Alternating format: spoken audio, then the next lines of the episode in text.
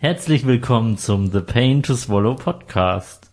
Wieder eine Woche rum, wieder neue Geschichten zu erzählen. Heute sind wir wieder zu dritt in unserem kleinen, nicht ganz professionellen Podcast-Studio. Mein Name ist Marco, ich bin Gitarrist der Band Entoria und heute habe ich zwei Gäste auch aus der Band. Stellt euch doch mal vor.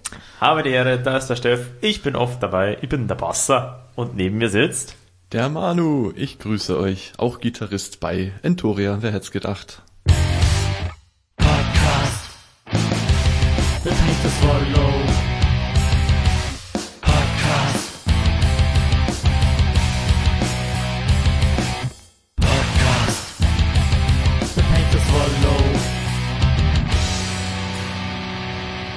Soll ich noch einen schlechten Witz über Seiten machen? Heute zeigen wir uns von unserer besten Seite. Hast du nicht schon in der letzten Folge gemacht, wo wir zu dritt waren? Ich habe keine Ahnung. Wenn ich mir alles im Kopf behalten müsste, was ich in diesem Podcast schon gesagt habe, das wäre sehr anstrengend. Es wird in 23 Bänden veröffentlicht. Und in wie viel Sprachen? Auch 23. Er hat zuerst einen Schluck, das ölt die Zunge, oder? Genau, ein bisschen die Kehle einfetten bevor wir den Schmerz zu schlucken haben. Richtig. Denn wir haben in diesem Podcast nicht nur viel blödes Zeug zu besprechen, sondern auch ein Einstandsritual, bei dem ein ekliger Schnaps oder generell ein merkwürdiges Getränk verköstigt werden sollte. Der eklige Schnaps. Manu, du hast heute das Getränk zur Eröffnung mitgebracht. Was hast du uns denn heute mitgebracht? Mm, ich habe euch ein ganz besonderes Gastgeschenk mitgebracht. Und zwar, wie, wie so viele eklige Schnäpse ist das eigentlich ein Likör. Aber das macht ja nichts. Wir wollen mal nicht päpstlicher sein als der Papst. Ähm, und zwar ist es einer der, der ekligsten, äh, aber verbreitetsten Gesöffe, an das ich mich so erinnern kann aus der Zeit, als man gerade 16, 18 war und angefangen hat, die Sachen durchzuprobieren. Äh, man hat das äh, früher öfter mal getrunken und es hat mir eigentlich jedes Mal die Zunge aufgerollt. und ihr kennt es bestimmt auch noch. Ich hole das jetzt mal heraus. Das ja. ist nämlich eine Riesenüberraschung. Ich, ich warte, erwarte irgendwie gerade so cool ab, Alkopop, 4%, 1,50 Euro, 2 Liter Bomber, sowas in der Art. Na, ganz so weit aus dem Fenster gelehnt habe ich mich dann auch nicht, aber es ist ein Behrensenapfel. Oh. Mm. Wenn ich daran denke, denke ich immer nur an diese sauren Apfelringe von dieser bekannten Ja, das, das kann sein. Ich weiß, ich weiß tatsächlich gar nicht mehr, wie der schmeckt eigentlich, aber ich weiß noch, dass ich ihn sehr eklig fand. Ich schenke uns da mal was ein. Vor allem, wenn man ihn in großen Mengen getrunken hat. Weil dann muss es wirklich widerlich gewesen sein, weil die ekelhaften Sachen bleiben ja einem tendenziell besser im Gedächtnis als der gute Stoff. Ach ja? Worauf stützt du diese These? Äh, weiß ich nicht. Ich hätte das jetzt einfach mal so behauptet. Das müssten wir mit demjenigen ehemaligen Bekannten von uns besprechen, der mal Feuerschlucker Benzin getrunken hat. Ah, oh, ja. Ist, ist das nicht furchtbar ungesund? Ja. Ja. Wahrscheinlich besser als Behrensen. Ja, ja. Wenn uns Hersteller von Behrensen zuhören, wir haben nichts gesagt. Dann riechen wir doch mal dran, oder? Ich bin gespannt. Ja, nehmen wir das Aroma in Oha. unsere Nasenflügel. Ja, schmeckt wie, äh, riecht wie saure Apfelringe. Das ist gut, dass wir in einem Landstrich leben, wo man zwischen Riechen und Schmecken einen Unterschied macht. In der Schweiz würde man sagen, das schmeckt wie so und so und schmeckt wie so und so. und dann würden sich alle hier fragen, wovon reden die da? Ist das echt in der Schweiz so gang und gäbe, dass ja. das dasselbe Wort ist? Da, da sagt man nicht, es riecht nach gegrilltem, sondern es schmeckt nach grilliertem. Wenn man die Luft wirklich abbeißen kann. Ja, genau. Ich muss übrigens noch sagen, um das Ganze noch etwas schmackhafter zu machen, mhm. ich wollte das auch stilecht einkaufen. Deshalb bin ich äh, bei meinem letzten Arbeitstag vor dieser Aufzeichnung äh, extra ich nachher gleich, noch mal. ich im Kopf hatte. Erzähl weiter. Äh, okay. Kopfkino. Äh, ich bin extra nochmal äh, auf einen Abstecher zum Hauptbahnhof vorbeigefahren, habe mir die ranzigste Tabakbutze rausgesucht habe mich reingestellt und gesagt, ich brauche einen ekligen Schnaps. Nein, das habe ich leider nicht gesagt, aber es gab einfach Behrensen vorne zum selber greifen und dann habe ich mir gedacht, ja, das ist perfekt. Den hatte ich nämlich eh schon im Kopf. Den wollte ich euch mitbringen. In der Quengelzone vom Tabakladen. So ist es. Weißt du, was ich mir gerade vorgestellt habe? Als du gesagt hast, ich habe mich dafür extra quasi so zurecht gemacht, dachte ich so, da habe ich mir mein Apfelkostüm angezogen. da habe ich losgegangen. so, Ein Behrens ein Apfel, bitte. Ich habe mein Apfelkostüm angezogen und ganz stark gepresst. Aber um äh, dem Marco mal die Worte aus dem Mund zu nehmen, das ist schon ein teureres Produkt jetzt, oder? Ja, es ist tatsächlich jetzt ja ein etwas höherpreisiger Tropfen. Ähm, ich habe das in so einem 4 Zentiliter Fläschchen gekauft äh, für 1,50 Euro. Ja, ich habe hab mir das mal hochgerechnet äh, auf eine Standard-Schnapsflasche von 0,7 Liter. Gibt es bisschen was über 25 Euro. Also genießt es, Das Burschen. muss ja der teuerste sein, den wir hier im Podcast je. Ja, Dabei Qualitätsplörre. kriegt man doch die 07er Flaschen da auch irgendwie für 4 Euro oder so. Wahrscheinlich ist das Fläschchen, dieser kleine 4 Zentiliter Flakon auch viel zu teuer am Hauptbahnhof, aber wie gesagt, Aber wäre es nicht irritierend, wenn du den für, sagen wir mal, 35 Cent kriegen würdest oder so? Ja. Das wäre mir abartig. Und man muss sagen, es ist eine echte Glasflasche, kein so ein hässliches Plastikding. Das gibt Bonuspunkte. Also nachhaltig. Na dann Prost. Ja, Prost. Wohl bekommst. Okay. Ja. Ich habe tatsächlich denselben Effekt wie damals. Boah. ja, ja, Währ- Während ich das getrunken habe, habe ich auf diese Äpfel geguckt und habe mich perfekt geschmacklich beraten. Eine Illusion auf der Zunge. Also ich muss sagen, das schmeckte irgendwie wie, äh, wie wenn du, ja, genau, wie wenn du, sagen wir so, so ein Küchentuch in Apfelsaft tauchst und es dir dann so in den Hals reinschiebst, so ein bisschen so, Aber, irgendwie. aber kein faserig. Naturapfelsaft, Nee. sondern eher so ein künstlicher. Ja, genau, so ein Apfelkonzentrat, so. Original künstliche Aromastoffe zum Abwinken. Es war jetzt nicht das Schlimmste, was wir hier getrunken haben, aber es war schon sehr, Assig. ja, Also ich fand es jetzt eher harmlos. Da habe ich schon schlimmere Sachen im Rahmen dieses Podcasts probiert. Das glaube ich dir sogar. Also das war wirklich schmerzhaft zu schlucken. Ich werde deswegen mit diesem wunderbar köstlichen, kalt servierten Weißbier mit dir anstoßen, Manu. Prost. Mit Marco. mir. Mit dir auch in deinem Prost. wunderschönen Krügel und dem Zwickelbier. Und wenn ihr beim Hören gerade ein Kaltgetränk genießt, ob alkoholisch oder nicht, lasst es euch schmecken. Auch wenn es gerade Montagmorgen ist und ihr in die Arbeit fahrt. Willkommen beim Alkoholiker ASMR Podcast. Wir lassen am Ende die Adressen für die anonymen Alkoholiker zurück. So wie bei Metal Quiz immer. Ja, genau, das, wo das dann immer so, so halbscharig noch so, aber bitte nicht zu viel saufen. Wir trinken jetzt einen, aber nicht zu viel saufen. Drink responsibly. Ja, aber drink. Genau. Worüber sprechen wir heute, Marco? Habt ihr denn heute, äh, habt ihr denn in der letzten Woche irgendeine Metal-Anekdote erlebt, die ihr hier im Podcast für immer erzählen wollt und das Internet nicht in Unwissenheit lassen möchtet? Die Metal-Anekdote der Woche. Auf alle Zeit in Nullen und Einsen gegossen. Richtig. Äh, es war jetzt nicht direkt in der letzten Woche, aber durch Corona verschieben sich ja auch die Zeitrahmen alle komplett. Ähm, ist schon ein bisschen länger her, aber ich habe am äh, an einem speziellen Discord Online Event von unserer lieben Lieblingsband Pentarium teilgenommen. Uh. Die haben nämlich auch Corona bedingt äh, ihr neues Album Release natürlich aufgeschoben und so weiter und machen aber zwischendrin einige äh, Re-Recordings ähm, von den ersten zwei Alben von einigen ausgewählten Songs, äh, weil sie einfach, also die machen das auch alles komplett selbst, die komplette Produktion, aber der Sound von den ersten beiden Alben war auch nicht so mega professionell.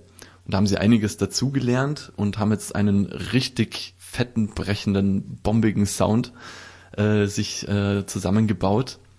Und da machen sie einige Songs nochmal neu. Und das haben sie da vorgestellt in so einem relativ kleinen Kreis und halt alles online auf Discord. Da habe ich teilgenommen und das war ein großes Vergnügen. Das hat mich sehr inspiriert. Sweet Stuff für unsere Zuhörerinnen und Zuhörer, die Pentarium nicht kennen, checkt's unbedingt aus. Ich empfehle den Song Kronzeuge. Manu, was empfehlst du? Nimmermehr. Und Das- Abschied. Und ja, eigentlich alles. Ihr könnt es nicht sehen, aber ich habe ein Pentarium-T-Shirt an. Hä? Hä? Seht ihr das? Ich, ich halte es ins Mikro, ja, das sieht wieder keiner. Ihr könnt- Das, das ihr könnt hören, gar wie nicht. Er hat schnieklos gar aussieht. kein T-Shirt an. ja, ich mache den Podcast immer nackt. Stefan, wo ist eigentlich deine Unterhose? Die habe ich vorher beim Rauchen aus dem Balkon geschmissen. Die Deswegen musste mal frisch. dringend ausgelüftet werden. Ja. mein Gott, sind wir assi heute. Was ist denn los? Das liegt nur an dem schlechten Schnaps. Ja. Schlechter Schnaps macht schlechte Gedanken. Ja, Pentarium ist super. Wir haben mit denen schon zweimal live gespielt und das ist ein Hochgenuss. Das war überhaupt eine der geilsten Sachen, die man als Underground-Band machen kann. Die hast du damals gefunden im Internet, Manu, wenn ich mich recht erinnere. Richtig. Und ähm, dann hast Auf du die einer Songs dieser unseriösen Musikportale. Ja, dann, dann, dann hast du Songs davon geschickt und das war einfach so geil. Und äh, es ist ein Hammergefühl, wenn du mit einer Band zusammen auf der Bühne stehst, beziehungsweise nacheinander natürlich, aber die du selber hörst und, und die dann da sind. Und das ist phänomenal geil, weil du kannst dir quasi das, was du dir wünschst, herholen. Nach München, die sind damals gekommen, die kommen aus Darmstadt. Naja, wenn du genug Geld hast, kannst du jede Band privat bei dir im Keller spielen lassen. Ist richtig, aber selbst dann ist es nicht so witzig, oder? Wie war das für 800 Millionen Dollar? Wollen wir einen Led Zeppelin äh, Reunitement? Ja, genau, das war in einer der ersten Folgen. Aber ob das klappt, die Band ABBA hatte doch mal ein phänomenal gutes Angebot für eine Reunion-Tour. Du meinst Abbas? Nein, nicht ABBA, sondern wirklich ABBA. Und die haben das abgelehnt, obwohl das so unendlich viel Geld gewesen wäre. Ich, ich kann mich an den Betrag nicht mehr erinnern, aber ich glaube, es war auch was im 100 Millionen Bereich. Ja, damit kann man die halt wahrscheinlich nicht hinterm Ofen hervorlocken, weil die haben schon genug Ja. Geld, die brauchen nicht mehr. Ja. Die kriegen wahrscheinlich auch nach, in, äh, nach wie vor durch die Songs und die, die Lizenzen. Tantiemen bis zum Abwinken. Ja. Ja, die werden ja bis heute im Radio rauf und runter gespielt und jedes Mal fällt da was ab. Jedes Mal klingelt der, äh, klingelt die Kasse. Genau. Hast du noch eine Metal-Anekdote oder Ich kann eine Metal-Kurzgeschichte erzählen. Ähm, eine ganze Kurzgeschichte? eine super Kurzgeschichte. In den letzten Tagen war das Wetter ja ziemlich beschissen. Trotzdem bin ich mal mit dem Radl in die Arbeit gefahren. Und es gibt in der Straße, wo ich jetzt hause in München, einen jungen Burschen. Ich kenne ihn nicht, aber er ist mit einer Metalkutte immer unterwegs. Und dann hat er versucht, den Plastikmüll in eine Mülltonne vor dem Haus zu tun. Und dann hat er die Tür aufgemacht vom, vom Aschentonnenhäuschen. Und dann hat er den Plastikdeckel aufgemacht und dann kam eine Windböe und hat diese Mülltonne halb auf die Straße gerissen und dann hat er den Sack hingeschmissen, dagegen getreten und war richtig sauer. So wie du das jetzt erzählt hast, stelle ich mir vor, dass er tatsächlich mit der Kutte selbst zum Müllhäuschen gegangen ist. Ja, ja. Des- Deswegen habe ich ihn ja als, als Metal-Liebhaber identifizieren können. Der war mit der Kutte da. Immer stilecht. Ja, genau.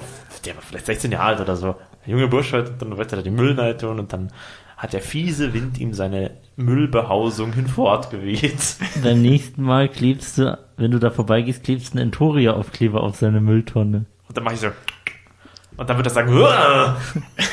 Dann macht er dieses Geräusch, was sonst du in meinem Podcast machst.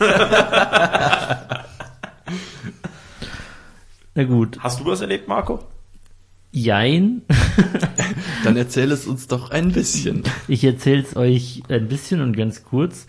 Ich muss äh, sagen, mir hat ein, auf unserer Entoria Facebook-Seite hat uns ein Künstler aus Ungarn, der Albumcover und Artworks und so weiter macht, geschrieben. Und dann habe ich mir daraufhin mal seine Seite angeguckt und konnte nicht widerstehen, mir ein Artwork zu kaufen, weil es auch äußerst preiswert war. Also es hat 50 Euro gekostet. Das sieht fantastisch aus, ja. Mega. Was, was daraus entstehen wird, weiß ich noch nicht. Äh, ich möchte noch kurz sagen, um vielleicht, äh, wie der Künstler heißt. Die Seite heißt Morgidian Art und ist ein Künstler aus Ungarn. Und ja, ich habe mir ein, äh, ein Cover gekauft. Mal sehen, ob ich es als neues Podcast-Cover verwenden werde. Wenn sich das Cover demnächst ändert, wisst ihr es ja. Oder ob äh, eines Tages eine Entoria-Single mit diesem Cover veröffentlicht wird. Wir werden es sehen. Ich will auf jeden Fall ein äh, T-Shirt mit diesem Bild drauf. Ja, vielleicht sollte man schon beschreiben, was zu sehen ist, oder? Was sonst fragen sich die Leute, die sich das anhören. Ja, und? Was ist es jetzt? Wir wollen ja die Spannung aufrechterhalten. Na Aber gut. nein, du kannst von mir aus in einem Satz beschreiben, was darauf zu sehen ist. Schiff, Kraken, See, Sturm, Punkt. Also irgendwas mit Piraten und Kraken und Schiffen und Blitzen und Stürmen. Okay. Mal sehen. Es bleibt spannend, was ich daraus mache. An dieser Stelle möchte ich jetzt nochmal einen offiziellen Aufruf machen. Schreibt uns eine Podcast-Rezension. Am besten über die Plattform Podcast Addict. Das gibt's auch als App für Android beispielsweise. Ich weiß nicht, ob es eine iOS-App gibt. Oder eben direkt über iOS, die haben ja so eine eigene Podcast-App. Schreibt uns da eine Rezension. Am, am liebsten, also mir persönlich wäre am liebsten eine Podcast-Rezension, die sich ungefähr so liest, so, ja, zwei bis drei Kasperl kippt, die mir die dümmste Scheiße bei wachsendem Alkoholkonsum über Metal labern. Aber lustig war's schon. So, so in die Richtung stelle ich mir das vor. Ja, also sie trinken Bier und sie reden über Metal und, Sie, reden, sie reden über irgendwelche Geschichten von früher. Wisst ihr, was ich bei der Stelle mal erwähnen muss? Ich finde es sehr irritierend und lustig, weil ich sehr, sehr viele Leute persönlich kenne, die sich das anhören und mir immer denke, mit den Leuten arbeite ich und die treffe ich sonst weiter. Was denken die von mir, wenn ich mich am Wochenende hinsetze und sage, ja, jetzt schworen wir uns erstmal das Kreisligste, was wir unter Alkoholiker finden, hier im Supermarkt rein, trinken ein Bier und dann reden wir über Metal, was uns gerade vor die Schnauze kommt. Aber die kennen dich doch bestimmt aus dem Alltag nicht Genau. viel anders. Genau, ja. Genuss kennt keine Grenzen. Außerdem sind wir die komischen, weil wir das aufnehmen oder die, weil sie sich das stundenlang reinziehen. Denk mal drüber nach. Das, das muss noch geklärt werden. In jedem Fall ist es ein Hochgenuss, hier zu quatschen und mit euch hier zu sitzen. Vor allem jetzt, wo es mit Corona langsam aber sicher in eine Richtung geht, wo man sagt, gut, und Bandproben stehen bevor und vielleicht mit viel Glück kann man im Herbst wieder ein paar Bands auf Bühnen genießen. Was meint ihr? Ja, ein Traum wär's.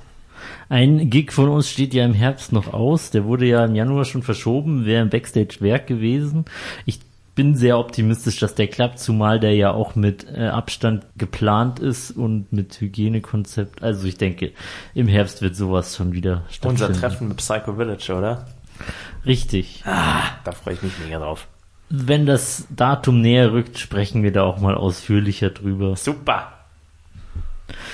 Gut, heute haben wir uns ja wieder ein äh, tolles Thema überlegt, über das wir genauer sprechen wollen. Und zwar ist es der zweite Teil der Lyric-Analyse-Reihe.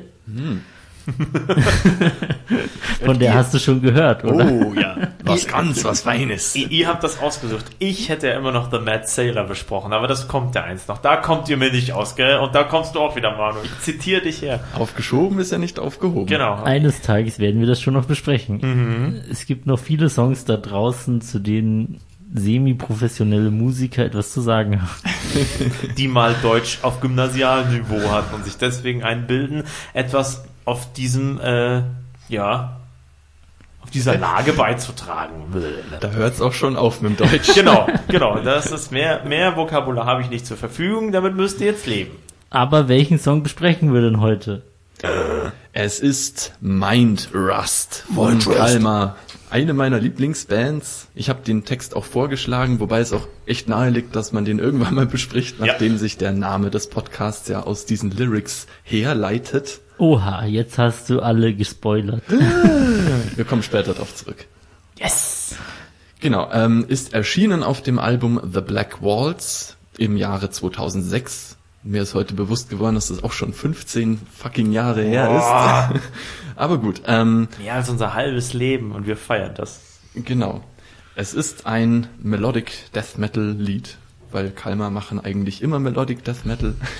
Die haben hier ihren sehr soliden Stil, den sie über Jahre auch immer sehr stark gehalten haben. Yes. Und ich mag auch dieses Lied wahnsinnig gern. Es ist eins meiner Lieblingslieder von Kalmar. Deswegen freue ich mich sehr, dass wir heute diesen Text besprechen. Meins auch. Erinnerst du dich ans Konzert? Da muss ich gleich drauf einkommen.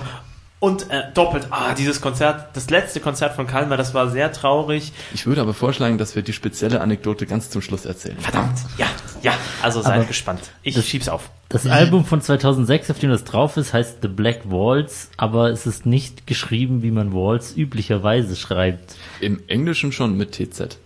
Die können das nicht anders. Ach so. Und ich dachte immer, das wäre so eine Eigenschreibweise, weil es gibt ja auch diverse andere Bands. Mir fällt jetzt noch aus der näheren Region Toxic Waltz ein. Ich dachte immer, das wäre so ein Stilmittel, dass man das so schreibt. So wie man äh, überall Umlautpunkte auf die Bandnamen Ja, macht bei genau. Heavy Metal. Ja, die- generell ist es ja so, sag mal, so im Slang, im schriftlichen Slang macht man ja häufig so ein Z anstatt ein S. Es mag darin liegen, dass der Begriff, äh, also Walzer auf Englisch, vielleicht Eingang in die englische Sprache gefunden hat, als man es auf Deutsch und Österreichisch noch mit TZ geschrieben hat. Es herrschte ja früher orthografische Anarchie. Und dass das erst irgendwann einer späteren Rechtschreibreform dieses T zum Opfer gefallen ist, das weiß ich nicht. Manu, assoziierst du dieses Lied auch immer mit diesem, in Anführungszeichen, Musikvideo mit den Anime-Bildern Ja. von Cowboy Bebop? Absolut. Also alle, die das Lied vielleicht nicht kennen und das jetzt auf YouTube äh, nachhorchen wollen, die werden mit großer Wahrscheinlichkeit auf dieses äh, Fan-made AMV Anime Music Video Ja. stoßen. Äh, ich habe mir das auch nochmal neulich angeschaut. Es ist jetzt nicht so wahnsinnig toll auf die Musik geschnitten Nee. vom Rhythmus oder so, aber die Bilder sind irgendwie ganz lustig. Ich habe den Anime auch nie geguckt. Ich habe nur mal irgendwann mal ein paar Bruchstücke davon gelesen. Da geht es wohl um eine Welt, in der die Welt auch, wo der Mars oder so besiedelt ist. Und das heißt Cowboy Bebop. Und ich glaube, das war das Schiff. Aber äh, können mich alle Lügen schelten und aufklären, die das geguckt haben. Ich habe das nie gesehen. Aber das ist irgendwie untrennbar mit Mind Rust verknüpft, weil Ja. das die erste Variante war, die man damals hören konnte auf YouTube vor vielen Jahren. Jeden, genau, richtig. Bis, bis damals war das die einzige Version. Inzwischen gibt's ja über YouTube Music hochqualitative Uploads, frei verfügbar, auch über das normale YouTube. Aber damals, wir hatten ja nichts anderes, Genau. gab's halt dieses Musikvideo. Und wir müssen noch kurz drüber sprechen, was drin zu sehen ist, weil es geht irgendwie um diesen, diesen korpulenten Typen mit seinem Gehstock, wo er eine Knarre drin hat und der, ich vermute, es ist der Protagonist des Animes, gegen ihn kämpft und sie beballern sich und dieser, dieser Kampftyp mit seinem, der schlägt dann an einer Szene so den Mantel auf und hat da ein Waffenarsenal drin mit Granatwerfern und Maschinenpistolen und er fürchtet sich vor einer Katze, die er immer wieder in seiner Vergangenheit sieht, als er wohl in einer Art Labor, in einer Testverfahren gesteckt hat, wo sie ihn zu einer Art Supermutanten, ich assoziiere das jetzt mal frei. Ja, ja, so, so habe ich das auch immer verstanden. Ja, genau, weil, weil, ähm, wenn, wenn sie auf, auf also wenn, wenn ich nehme mal an, dass das der Protagonist von Cowboy Bebop ist, wenn der auf ihn schießt, dann bleibt die Luft, äh, die Kugel in der Luft hängen und es strahlt so und dann fällt er einfach zu Boden und er kann nicht getroffen werden und er ist wohl so ein experimental Superkämpfer. Whatever. Aber er hat irgendwie ein, ein Miezekatzentrauma Ja. und dann ist das seine Schwachstelle und irgendwo im Hintergrund läuft eine Katze vorbei und dann, Dann er sich das voll Blatt. ab. Ja. Und dann kämpfen sie auf so einem alten Vergnügungsparkgelände und dann fällt da so ein Katzenspielzeug runter und der dreht völlig durch und zerballert das und dann kann der andere halt wieder fliehen und weiterkämpfen. Und, äh, es ist sehr interessant. Also ich, Das ist sehr actionreich Ja. und irgendwie ganz unterhaltsam, wenn auch wie gesagt sehr unprofessionell gemacht. Und ich muss sagen, dieser dieser dicke Typ, ich glaube, er trägt sogar auch einen Zylinder zu seinem Ja, ja, ja. Ich finde, der sieht total aus wie der Pinguin aus aus Batman, aus diesem 90er Jahre Film, äh, wo Danny DeVito den Pinguin spielt. So schaut er aus. Für alle, die das jetzt nicht so ganz folgen konnten, es gibt also ein Fan-made-Video auf YouTube, Yes. weil es kein, es gibt kein offizielles Video Nee, nee, zu nein. dem Lied und äh, da, das hat quasi seit Beginn an dort auf YouTube Bestand. ich habe das heute erst nie- Ich glaube 2006 ist es hochgeladen worden. Ja, also als das Lied noch ganz frisch veröffentlicht war, hat Ja. jemand sich hingesetzt und dieses Video geschnitten Ja. offenbar. Alles klar. Wie möchtet ihr denn jetzt vorgehen? Ich würde vorschlagen, so lange ist der Text nicht. Wenn wir die Wiederholungen zum Schluss ausklammern, lesen wir ihn Strophe für Strophe vor und besprechen. Und die elementare Frage ist noch, wie schaffen wir es, den Text nicht so vorzulesen, wie wir glauben, dass der Sänger von Karl singt? Weil wenn ich das, ja genau, wenn ich das sehe, würde ich am liebsten lesen, The eyes of the watcher, the glamour flames. auch wenn ich das nicht gut kann. Aber das ist einfach so, das ist wirklich einer der Songs, die ist, das kickt so richtig. Das ist ultimativ guter Melodeath in seiner reinsten Form. Das brettert so richtig. Hört euch's unbedingt an. Sehr knackig. Ja. Deswegen lassen wir Manu vorlesen, oder? Weil sonst sage Ja, ich, allerdings, bevor wir jetzt vorlesen, äh, sprechen wir noch kurz über den, den Songtitel ich überhaupt. greife immer vor, Entschuldigung. Entschuldigung, abgelehnt. Oh, oh, uh, okay. Die Verfahrenskosten trägt der Podcast-Hörer. Okay, der, der Song heißt Mind Rust und meiner Meinung nach ist das kein echtes Wort, sondern ein, ein Neologismus der Band. Richtig, ein, ein neologistisches Kompositum, wenn man so will. Zusammengesetzt aus äh, Mind, Verstand und Rust, so Rost, Verrostung. Mir ist auch keine bessere Übersetzung dafür eingefallen als Verstandesrost, Ich- was auf Deutsch irgendwie nicht so richtig Nee, mitreißend ist der klingt. Verfall des Geistes, oder? Ja, Frei assoziiert, übersetzt. da wollte ich euch dann eh äh, am Ende des Textes nochmal fragen, wie ihr das auf den Gesamttext bezieht. Mhm. Ähm, ich würde mal anfangen mit der ersten Strophe. Yes. Wir lauschen. Gespannt. Ähm, okay. In the eyes of the watcher, the glam of flames, reflecting pictures of the years gone by. Time makes no difference, the sleep won't come, and tomorrow's daylight is hiding around. Das erste, was mir da aufgefallen ist, oder sagen wir, was meine erste Interpretation war, die erste Zeile klingt neutral. The eyes of the watcher, the gleam of flames. Da könnte man sagen, da kann noch alles Mögliche kommen. Und dann fällt es schon leicht ins Negative, because of the years gone by.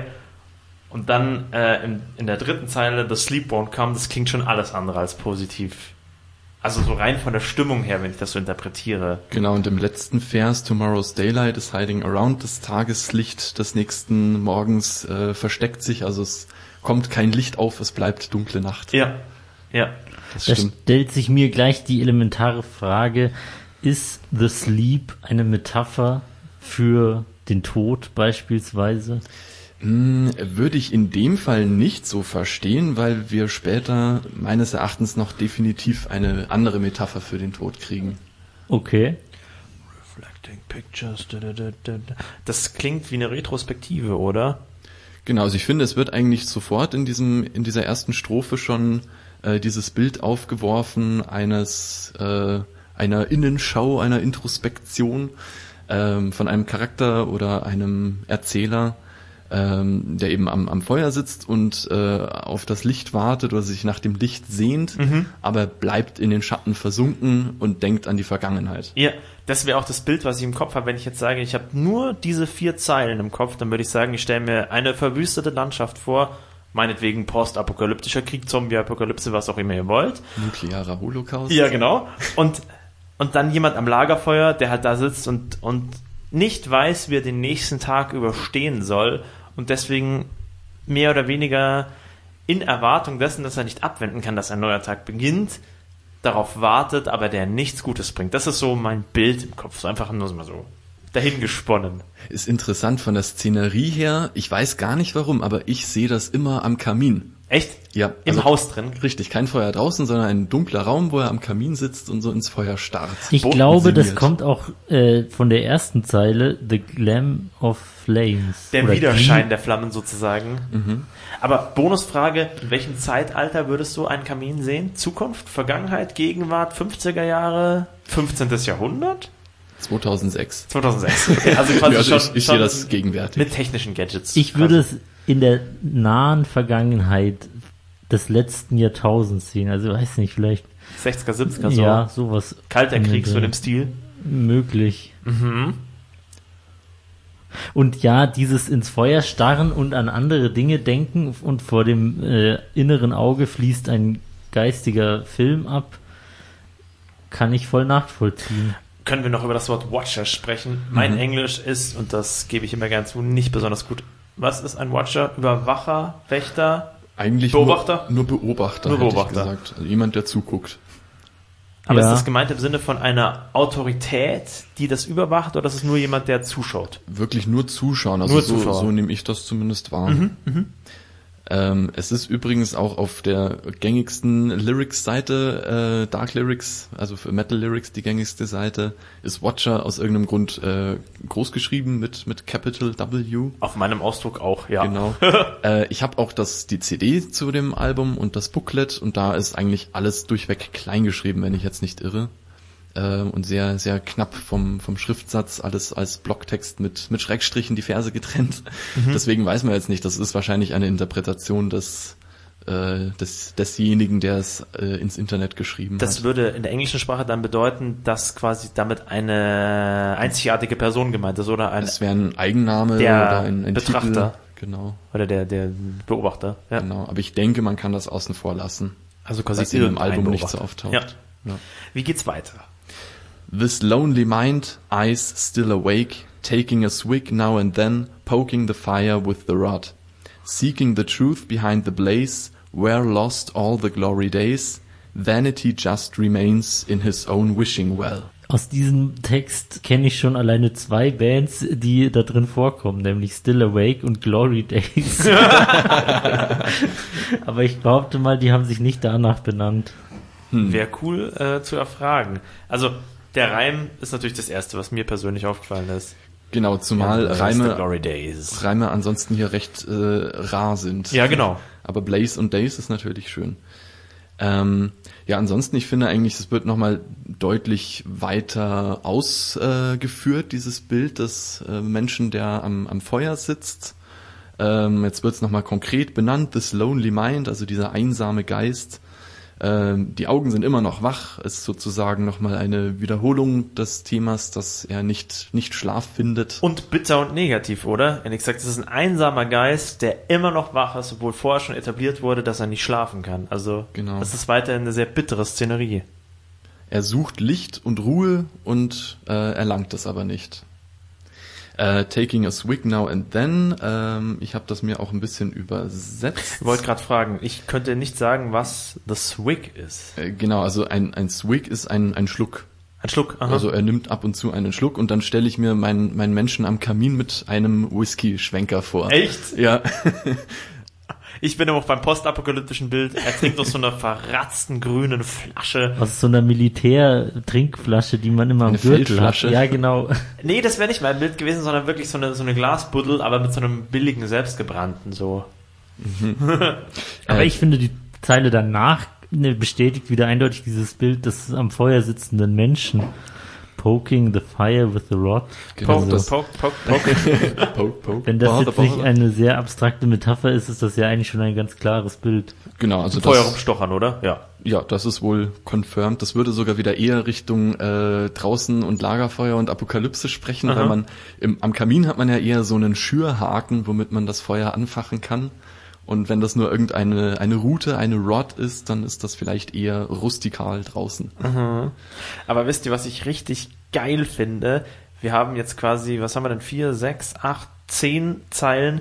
Und das ist ein negatives Bild, was nicht so unfassbar pathetisch klingt, was ich ja persönlich immer so ein bisschen kritisch sehe, vor allem im Melo Death Underground. Die Texte sind immer richtig gut und die klingen aber immer so schwer, als würdest du dir 500 Kilo Eisengewicht um den Hals hängen und dich dann in die Tiefsee schmeißen. Das ist immer so, Du meinst eine Kanonenkugel? ja. Oder es- einen Anker. es ist, und ich möchte mich da persönlich auch nicht davon ausnehmen. Also die Texte, die ich in Toria beigetragen habe, die haben dieses Problem auch teilweise. Und deswegen great props to Kalmar, weil das einfach in diesem Fall nicht so rüberkommt. Das ist nicht so dieses, "Ah", es ringt dich so nieder mit seinem The gods will take us all down for. Wisst ihr, was ich meine? Ja, ich finde, es ist hier sogar ein ziemlicher Kontrast eigentlich zwischen der Musik und dem Text. Ähm, weil der Text ist, wie gesagt, äh, sehr, sehr nach innen blickend, sehr, sehr ruhig, diese Szene, die da gezeichnet Mhm. Ja, wird. stimmt. Da passiert noch nicht viel. Genau, aber die Musik ist ja, also selbst für Kalmar ist das hart und schnell. Also da fetzt richtig was weg. Ja.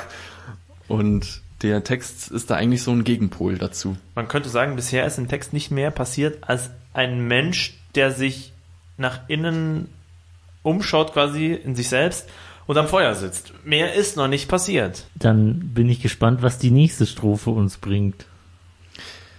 Genau, äh, laut dem, äh, laut der Einteilung, die in Dark Lyrics steht und die tatsächlich auch mit der über, äh, der in dem Album äh, übereinstimmt, kommt jetzt der Pre-Chorus, in dem es heißt, has learned to fear the fire of life, has burned his hands so many times. In the shelter of smoke he's feeling home, gives him protection from the outside world. ähm, genau, mal bis dahin. Ähm, da äh, wird das nochmal ganz deutlich gemacht. Äh, er hat gelernt, äh, aus Erfahrung ähm, das, das Lebensfeuer zu fürchten. Das heißt, ähm, jetzt wird meines Erachtens wirklich das, das Feuer als Metapher für das Leben genannt. Ähm, und er sitzt am Feuer und sehnt sich nach dem Licht, also nach, nach einem guten Leben, um es ganz lapidar zu sagen. Äh, und hat aber beim Versuch, sein, sein Glück zu schmieden, sich die Hände so oft verbrannt, äh, dass er eigentlich davon irgendwie auch abgekehrt ist. Und es ist richtig bitter, weil es heißt ja, in the shelter of smoke he's feeling home. Das heißt, in dem verbrannten Rest, was aus dem Feuer des Lebens übrig ist, fühlt er sich zu Hause. Also würde ich mal interpretieren, es ist eine richtig gebrochene Seele, oder? Genau. Ich finde auch das Bild mit dem äh, Smoke, mit dem Qualm, der Rauch finde ich hier sehr schön, weil es ist eben am, am Rande des Feuers, also so im Randbereich des, dessen, wo sich das Leben richtig abspielt. Ähm, da fühlt er sich zu Hause und geborgen. Er, er versteckt sich im, im Qualm, verbirgt sein Gesicht. Ich habe immer super viel Spaß an der letzten Zeile von dieser Passage, gives him protection from the outside world, weil wenn ich den Song gehört habe, habe ich immer verstanden, gives him protection from the upside world. Und ich wüsste nicht, wie man das richtig übersetzt, aber ich habe es immer so verstanden, als würde es ihm Schutz geben vor der Obrigkeit. Und er quasi so ein Rebellenkämpfer ist. Das war das, was ich da immer rausgezogen habe, aber das ist natürlich gar nicht so gemeint, aber trotzdem, Würde sich aber auch ganz gut einfügen. ja. Besser als wenn du verstanden hättest, gives him protection from the uptown girl. Uptown Girl. Dann kommt ein harter Break. Kleiner Stilbruch. Jetzt waren wir gerade voll drin und alle hören gespannt zu und dann so, oh fuck, fuck, jetzt haben sie es kaputt gemacht. Jetzt, jetzt, oh, Dann, oh. dann machen wir jetzt sofort weiter mit Ja. der zweiten Hälfte des Pre-Chorus. Ja. The lesson of life, we all have to die. Ashes only stays under our names. If believed kingdom come before all is gone, is the chance to reborn, who'll need the fire? Was sind eure Gedanken dazu? Ja, da haben wir jetzt wieder die direkte Ansprache des Todes. Ja, und eine sehr abstrakte Stelle mit dem, mit dem Königreich, an das geglaubt wurde. Ja, ich finde, das äh, liest sich auf jeden Fall als Bibelanspielung. Echt? Also zum Krass. einen Be Belief, Glauben und äh, Kingdom Come ist ja im, keine Ahnung, im Vater unser müsste das sein, sein Königreich komme. Unser, ja, genau. Ah, Ich ja, denke, ich dass sich das noch da nie die englische herableitet. Version des Vaterunsers gelesen. Äh, dein, Will, dein Königreich komme, dein, Dein Wille Reich geschehe. komme. Dein Reich komme, genau, Ja, dein genau. Wille geschehe. Ja. Kö- könnte sein, dass ich das äh, über- oder falsch interpretiere, aber ich denke, es bezieht sich darauf. Weißt du, was mir da in den Sinn gekommen ist? Oder wisst ihr? Ähm, The Belief Kingdom, das ist immer so das, das, das geglaubte Königreich, oder? Das, das, wie sagt man, das gewünschene Land, Das, das gewünschte. Das ja. heilige Land. das gelobte Land. Jetzt, ja, genau. Das Spannende finde ich ist dann, who'll need the fire? Wer braucht dann noch das Feuer? Und das ist doch das Feuer des Lebens. Das Mhm. klingt für mich so, ähm, wenn sowieso das Gute kommt, warum Ja. soll ich mich an das, äh, das Schlechte, aber was das Leben jetzt ist, denn noch überhaupt irgendwie, wie soll ich mich da noch annähern? Warum soll mich das Ja. interessieren? Jetzt macht es tatsächlich gerade Sinn für mich. Ich habe nämlich äh, an dieser Stelle habe ich nicht so richtig durchsteigen können, aber das Aha. würde wunderbar passen, wenn wir weiterhin das, das Feuer nehmen als Metapher für die Irrungen und Wirrungen des Lebens. Ja, genau. Und äh, das gelobte Land als jenseitiges Paradies nach dem Tode, dann ist das sehr schlüssig. Ja. Und wie würdet ihr den Faktor der Wiedergeburt da jetzt mit reinbringen? Ja, das würde jetzt nicht so sehr in, ins christliche Bild passen, aber allgemein ins religiöse. Chance to reborn, ja. Wobei ich muss dazu sagen, mit dem Wörtchen Reborn haben Kalmar irgendwie ein interessantes Verhältnis. In ihrem, ich denke, sonst bekanntesten Lied Hates oder eigentlich Hades, Hades, Hades, äh, da kommt das auch vor, Reborn, und auch da wird es als äh, Substantiv gebraucht, was halt eigentlich falsch ist. Also es sind halt Finnen und haben jetzt nicht gerade Englisch als erste äh, Fremdsprache gelernt vielleicht. Kennt, kennt ihr dieses Phänomen von, wir haben das früher mal, und du und ich in unserer langen Spätzelhaftigkeit, wir kennen uns seit wir drei Jahre alt sind, so, wir haben es mal Wortsucht genannt, weißt du noch? Ja, Ich, weil das kenne ich von Blind Guardian. Ich habe mal aus Spaß aus den ganzen Blind Guardian Liedern extrahiert, wo das, wo der Ausdruck Forevermore drin vorkommt. Und das singen die in jedem zweiten Song. Und, also, äh. Forevermore. Bietet sich nur leider nicht dann zum Upload, weil es ist sehr gestückelt und sehr unflowhaft. Aber was habt ihr jetzt Wortsucht genannt? Wenn jemand ständig auf einem Begriff rumreitet und den quasi überall einbaut. Ah, okay. Und das gibt es, das ist natürlich logisch bei Bands, die Englisch singen und das nicht ihre Muttersprache ist, weil sie diesen Begriff halt immer gerne wieder und wieder aufgreifen, weil der ihnen taugt oder das äh, transponiert, was sie gerne ausdrücken möchten. ja, und das sind natürlich überhaupt auch dann genre-typische Klischees. ja, manchmal. genau. Genau, ja, ja, auf jeden Fall. Und wenn Kalmar immer von Reborn singen, ja, ich weiß gar nicht, singen wir als Entoria von irgendwas ständig? Müssen wir die Texte checken. Vom Sandmann. Na, der kommt ja nur einmal vor. Ja, so Themen wie, wie Nacht und Dunkelheit und Schmerz, das kommt bei uns ja auch häufig vor. Aber wir bemühen uns, glaube ich, bisher noch sehr, das auch immer wieder zu paraphrasieren und Synonyme zu verwenden. Ja, Ja, noch haben wir halt nicht 100 Songs geschrieben, da Eben, geht ja. es noch. Genau. Bei, bei Eisregen ist das auch sehr lustig, aber die haben das auch wirklich zum Stilmittel erhoben. Äh, die Wörter Fleisch und Blut kommen bei denen auf jedem Album jeweils mindestens zehnmal vor.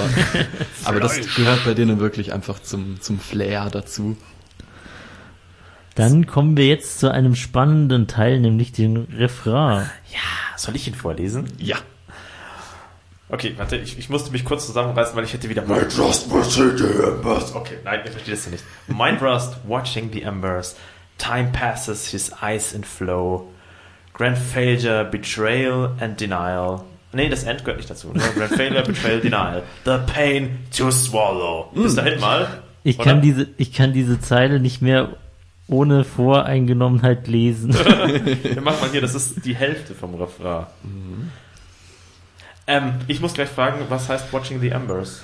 Betrachte Ähm, er betrachtet oder beobachtet die Glut. Also Embers, ich habe Bernstein, dachte ich. Uh, da überfordert ihr mich jetzt. Nee, also ich, ich kenne das so auch aus dem, aus dem Wortfeld Feuer.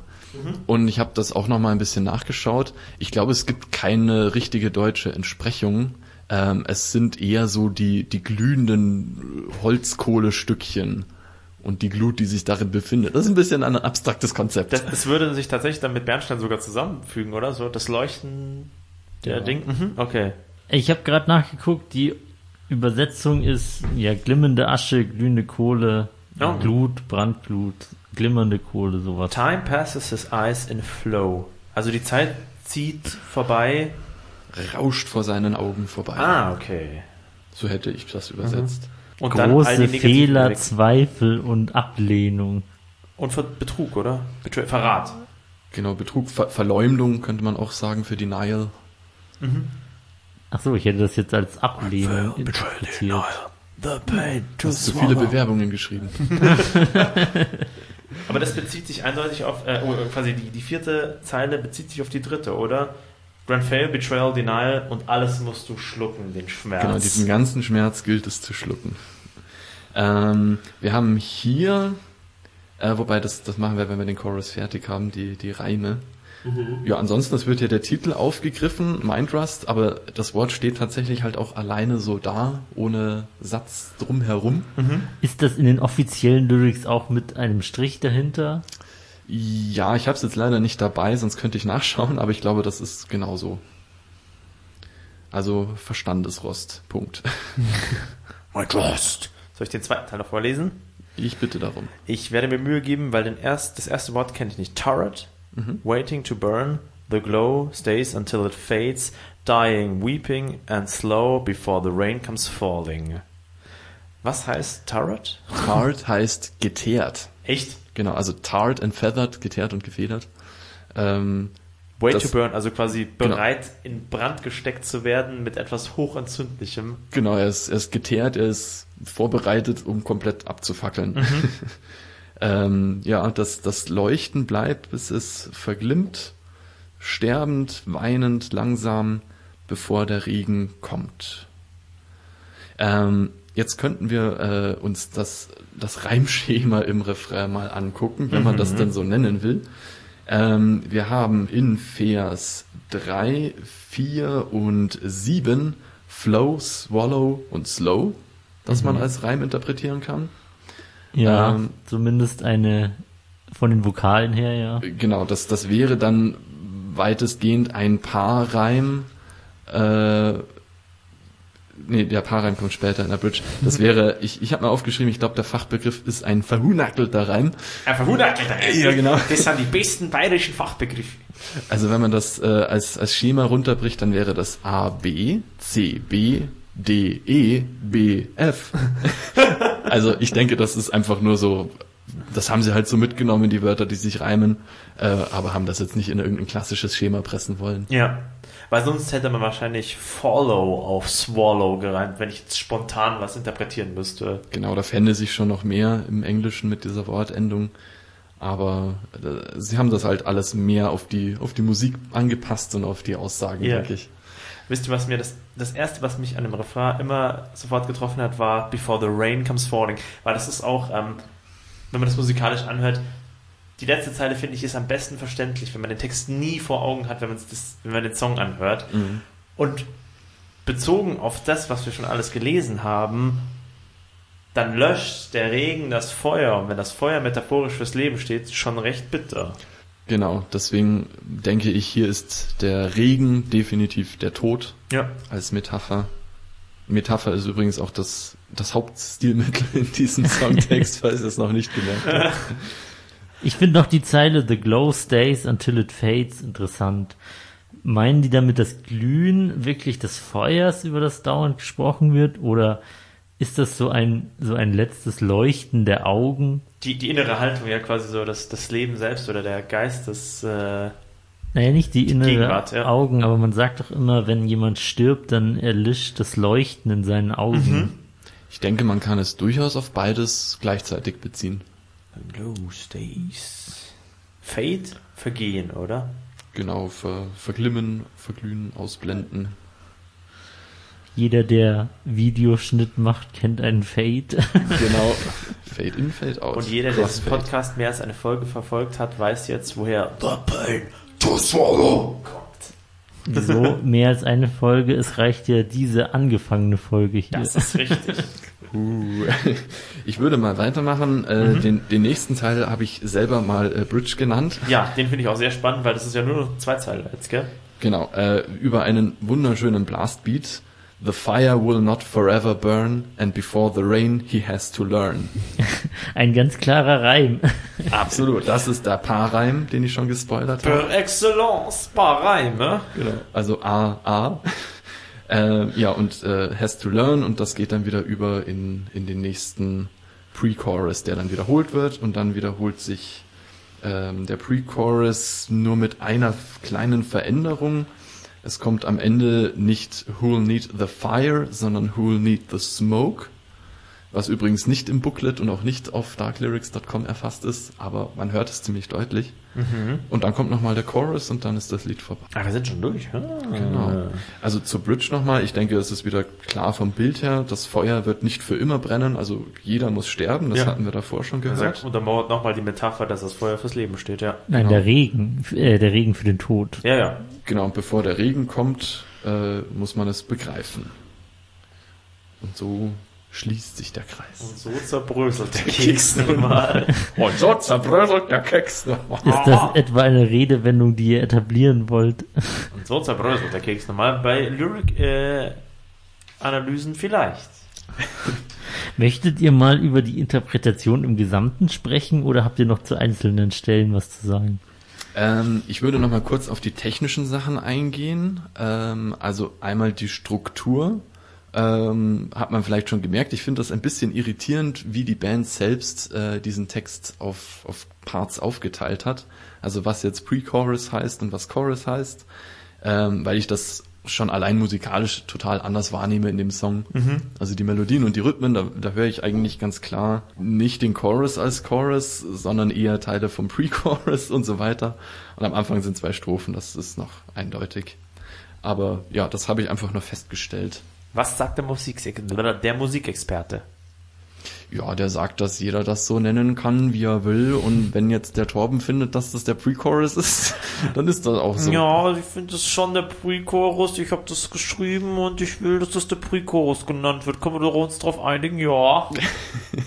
Ja, es ist tatsächlich ist es so, äh, wenn wenn man jetzt irgendwie einen einen Song schreibt oder ein Stück, äh, kann man sich diese Einteilungen eigentlich auch komplett sparen. Aber es hilft halt sehr zur Übersichtlichkeit, vor allem wenn wenn es die Bandmitglieder auch noch irgendwie überreißen sollen, dass man den den Stück äh, den Parts halt Namen gibt. Und das hilft dann auch bei der Probe, dass man sagen kann, wir machen jetzt den Pre-Chorus nochmal ab der zweiten Wiederholung und so weiter. Also es ist zum Teil einfach nur von technischem Nutzen. ähm, und so ähnlich ist es ja mit den abgedruckten Lyrics dann auch, dass man einfach eine Orientierung kriegt, wo ist was. ähm, ja, zum Reimschema haben wir uns schon geäußert. Es kommt eigentlich kaum ein Reim vor. Ähm, Außer auf Blaze und Days und Burn and Learn. Mehr habe ich mir nicht aufgeschrieben. genau, und Flow, Swallow, Slow. Ja. Äh, und ein richtiges Reimschema lässt sich da eben auch nicht ausmachen. Dann habe ich mein Abiturwissen aufgefrischt und bin auf den Begriff der Kadenz gestoßen. Oh, nicht der Dekadenz. Äh, nein, das kommt noch davor. Hat das nicht was mit der Kirchentonleiter zu tun? Ja, Kadenzen gibt's tatsächlich in der Musiktheorie auch und das ist auch äh, eigentlich ähm, analog zu verstehen, wie es hier bei, bei der Literatur ist. Ähm, in der Musik ist die Kadenz, mit, welchen, mit welcher Akkordfolge ein, ein Part endet sozusagen. Da gibt es die, die klassische Kadenz und Jazzkadenz und so weiter. Ähm, und im Text ist das so ähnlich. Ähm, da bedeutet Kadenz auf, äh, auf welcher Silbe ein Vers endet, ob das eine betonte oder unbetonte Silbe ist. Und da gibt es die männliche oder stumpfe Kadenz, wenn es auf einer betonten Silbe endet. Ich glaube, ein Gender-Theoretiker hat das nicht geschrieben. Und es gibt die weibliche oder klingende Kadenz, wenn, genau, wenn der Vers auf einer unbetonten Silbe endet. Ähm, und ich habe das einfach mal in Hinblick darauf durchsucht und mir ist aus, aufgefallen, dass fast alle Verse männlich enden, also auf einer betonten Silbe. Äh, still awake, now and then, the rod, many times, feeling home, outside world, etc. pp. Ähm, und es gibt eigentlich nur drei Verse im Refrain, wo es andersherum ist, wo eine klingende Kadenz auftritt. Das ist einmal Watching the Embers, äh, Grand Failure, Betrayal, Denial und Before the Rain Comes Falling. Aber eine Bedeutung würde ich daraus jetzt nicht ableiten. Ich möchte den Textern hier jetzt nichts unterstellen, aber vermutlich ist das Zufall. ja, richtig. Ähm, so ähnlich verhält es sich dann auch mit dem Versmaß. Ähm, weitestgehend könnte man das als äh, Jambus interpretieren oder als Jamben, vor allem wieder im Refrain. Aber ähm, tatsächlich ist es halt einfach Jetzt im Jambus spar. Ja, genau. Tatsächlich ist halt ja einfach die, die Betonung der, der Wörter und der Verse ganz stark an, an den Rhythmus der Musik angepasst. Ich weiß gar nicht, inwieweit man das Versmaß überhaupt auf Musik anwenden kann. Das sehe ich etwas kritisch. Ja, das habe ich beim, beim letzten Lyric-Analyse-Podcast auch versucht zu machen, da irgendein Versmaß rein zu interpretieren, aber in dem Fall war es so, dass er alles einfach gleich betont hat. Ja. Mein Ja, Gott, bin ich schon gespannt, wenn es mal zu unseren Texten geht. Tja, Das wird die, spannend. die Schüler in der Grundschule werden die auch zu lesen kriegen in hunderten Jahren. Was sagt ihr zu dem Text von Entoria? Ja, die haben Scheiße geschrieben. Die haben Nacht auf Nacht gereimt. Ja, genau. Aber verrate das doch niemandem mal. Jetzt müsst ihr suchen, in welchem Lied das vorkommt. Ja, aber ich wette, dass ihr es nicht so spüren würdet, wenn ihr es nicht so von uns erfahren hättet. Ja, genau. Ich möchte jetzt noch mal über die Interpretation im Gesamten sprechen. Ja. Also für mich war der Fall irgendwie relativ klar. Für mich ging es da klar ums Älterwerden, Echt? um Spannend. vielleicht auch den Schritt zur Demenz. Wann setzt dein Verstand aus? Krass. Aha, Verstandesrost? Ja, da, da, genau, auch auf den Titel zu Ja, sprechen. Der Verstand passen, ja, wird ja. schwächer im Alter. Wir müssen alle sterben. Das war so das, was ich aus dem Text im Gesamten rausgezogen habe. Kann ich mich sofort hineinfinden, hätte ich aber nie selber so interpretiert. Richtig geil. Ja. Okay, spannend. Stimmt. Ich, also für mich war das immer, aber das kann auch daran liegen, ich habe es ja vorher erwähnt, ich habe immer verstanden, gives him protection from the upside world. Und wa- was würde upside bedeuten? Die, die obere, oder? Die upside world wäre, Die, die erste Welt. Die da oben. Ja, genau. Und genauso habe ich das interpretiert durch diesen Verhörer, in Anführungszeichen. Ich habe verstanden, ich habe Schutz vor den Obrigkeiten da und bin Rebell, bin aber quasi faktisch verloren und warte auf meinem Lagerfeuer auf den Kampf und ich weiß, dass das zermürbend ist und daher meint was. So war meine Interpretation. Okay, sehr anders. Ja. Für mich ging es eigentlich relativ abstrakt einfach nur um, um Leben und Tod. Also es ist einfach so eine, eine Gedankenwelt über, ähm, ja, über den, den Platz, den man versucht im Leben zu finden und die, der Struggle, also der Kampf, äh, dass man ein, ein gutes Leben führt äh, und das eben alles irgendwie hinkriegt, bevor äh, der Regen kommt, bevor man sterben muss. Also drei sehr verschiedene Wahrnehmungen. Und was, was ich zu meiner Interpretation noch sagen möchte, da habe ich mich in dem Cover der CD auch irgendwie Mit wiedergespiegelt dem Swamp gefühlt. Lord, oder? Also, du nennst es Swamp Lord, ich nenne es Gandalf in uralt. Gandalf in äh, zu lange hinter der Heizung gelegen. Leder-Gandalf. ja, deswegen habe ich mir zu meiner Interpretation mich da irgendwie bestätigt gefühlt. Aber ich kann die sofort erspüren. Was ihr sagt, könnte ich sofort aus dem Text rauslesen. Hätte es aber selbst nie so. Deswegen ist es immer so spannend, über dererlei Texte zu reden. Und es war in der Schule einfach immer so ein Scheiß, weil da war die Meinung immer so vorgefertigt. Ja. Und dann hast du dir irgendeinen Quatsch von Goethe reingezogen. Fand ich sehr enttäuschend. Ohne Schmarrn. Und wie es war ein, eine Kurzgeschichte von 1947 Ja. und du hast nichts zu NS gesagt, dann war es falsch.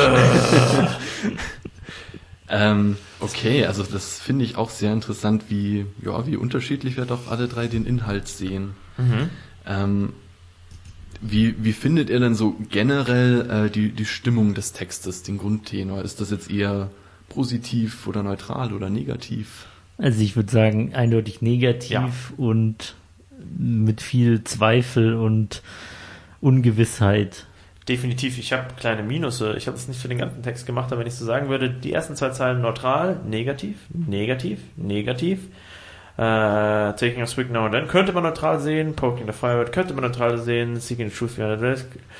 Lost all the glory days, würde ich negativ. Also, Jetzt äh, murmel doch die Sätze hier nicht so weg. ja, ja, nein, ja. Das haben Kalmer nicht verdient. Du musst bedenken, dass die meisten Leute, die das hören, jetzt den Text nicht vor Augen haben. Also entweder die liest du es nochmal verstehen vor. keine Oder, einzige verfluchte Wort. Nee, ich würde sagen, ähm, wenn ich es einschätzen müsste, dann sagen wir mal ein Drittel neutral betrachtbar, aber in überwältigendem Maße kann man da eine in Anführungszeichen negative Botschaft oder eine, wie sagt man, miserable, eine, eine, ein, ein schlechtes, einen schlechten Ausgang für den Protagonisten raus interpretieren, würde ich so sagen. Ah ja. Ich finde es tatsächlich eher ein bisschen neutral angesiedelt. Echt? Ja. Also es wird zwar natürlich von, von, von der Bildsprache und von den Wörtern sehr viel Negatives eingebracht und seine Vergangenheit, also die Vergangenheit dieses Charakters war definitiv äh, sehr zeichnend für ihn. Er ist ein gebranntes Kind sozusagen.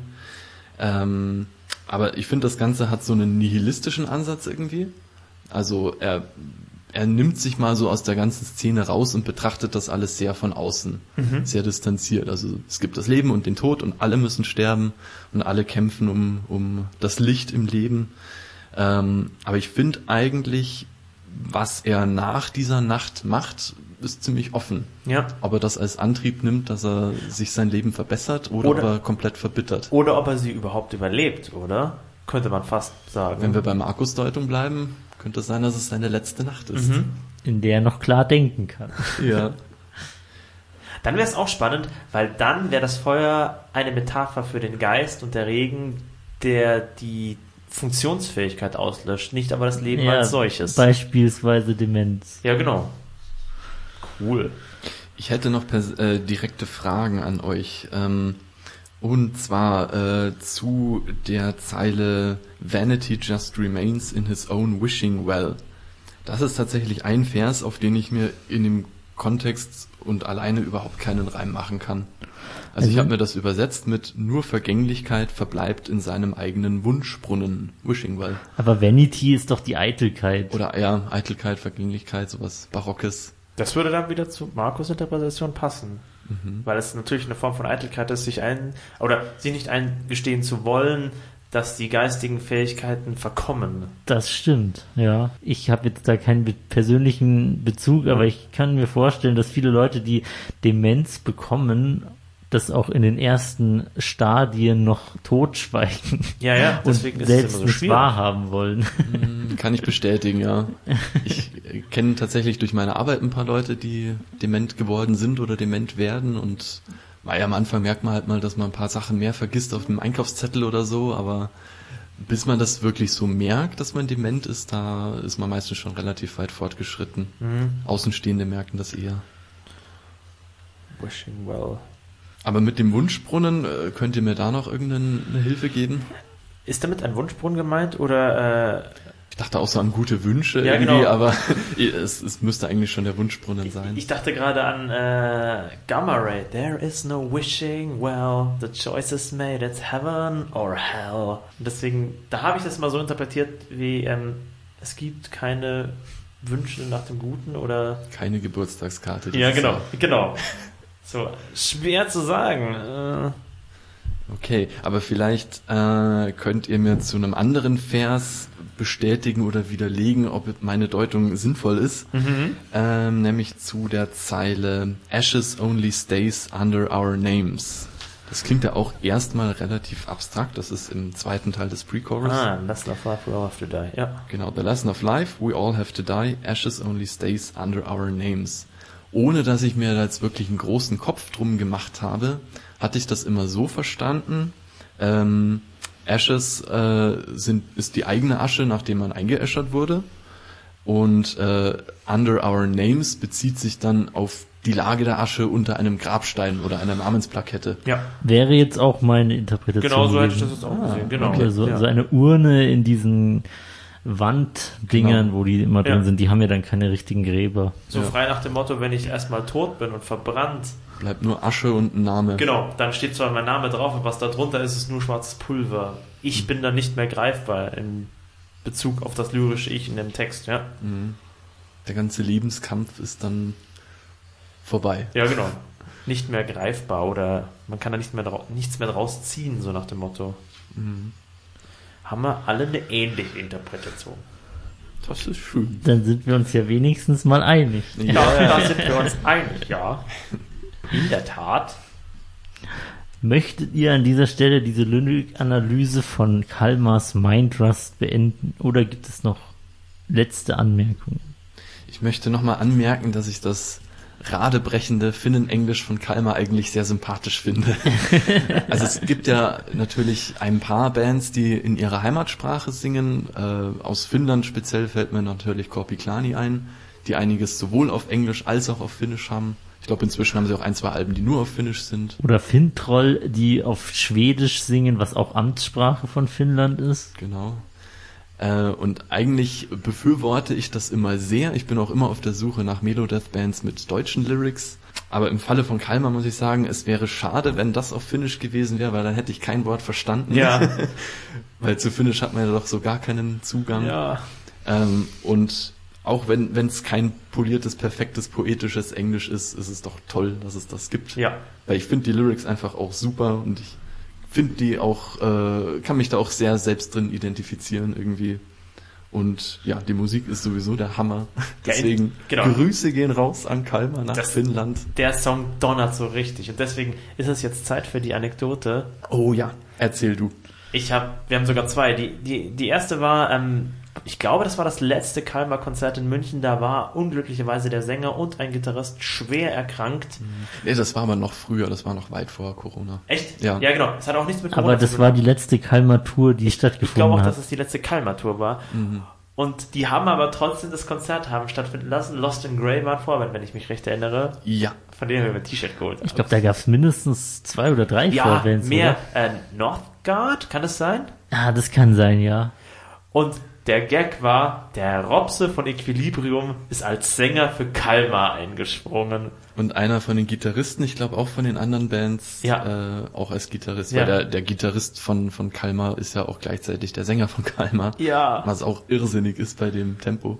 Das, das war richtig traurig, weil dann, also ich möchte das ungeschönt sagen, das Konzert hätte ich mir nicht angeschaut, wenn ich gewusst hätte, dass es so ist, weil das war nicht Kalmar. Ja, die haben sich alle Mühe gegeben Ja. und das ist eine wahnsinnig schwierige Situation, Ja. wenn man da auf der Bühne steht und versucht irgendwie das auszugleichen. Ja. Da hast, hast du keine Chance. Nee, auch der Robse, der kannte nicht die Kalmar-Texte alle auswendig. Wie sollte er auch? Wie sollte das mal so schnell eben mal Ja, ein- das war ja sehr spontan. Ja, genau. Aber ich muss sagen, ich fand's auch für die Vorbands besser, als wenn sie die komplette klar. Show abgesagt Na klar. hätten. Ja. Also ich sag's ganz ehrlich, es hat Spaß gemacht, da gewesen zu sein, aber hätte ich das im Vorfeld gewusst, hätte ich mir keine Karte gekauft persönlich. Mhm. Das muss ich ganz klar sagen.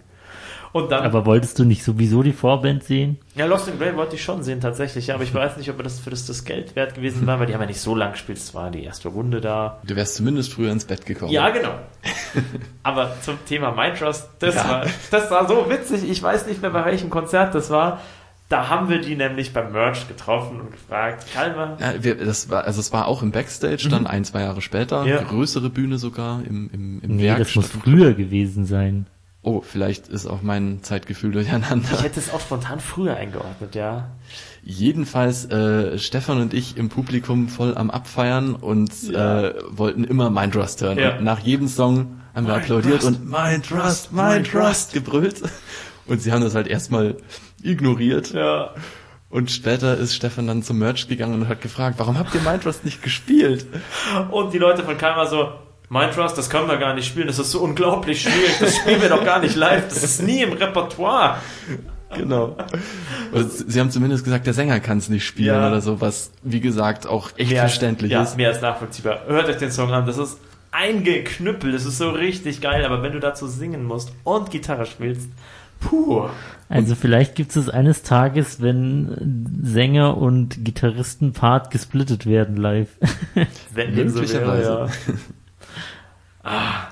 Ja, also Kalmar unbedingt anhören. ja, eine phänomenal geile Band einfach. Auch wenn ihr jetzt schon wisst, dass ihr den Song wahrscheinlich niemals live hören werdet. Ja, deswegen könnt ihr auch nie The Bell to Swallow mitbrüllen.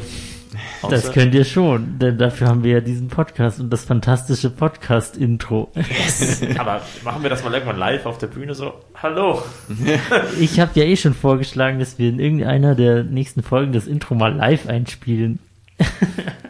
Bin ich dabei. The pain to swallow. Das ist die B-Seite gewesen. Das kenne ich jetzt so nicht, aber gut.